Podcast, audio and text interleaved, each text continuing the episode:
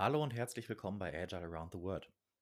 In der nächsten Folge ist auch Christine wieder mit dabei und außerdem haben wir einen tollen Gast, nämlich Dominik Maximini. Dominik ist unter anderem der Product Owner für die deutschsprachige Übersetzung des Scrum Guides, aber das ist nicht Thema unserer Folge, sondern wir beschäftigen uns damit, wie Agilität und agile Methoden in anderen Unternehmensbereichen als der Softwareentwicklung und der IT eingesetzt werden können. Konkret sprechen wir dabei sehr viel über den Bereich HR, aber auch das Marketing.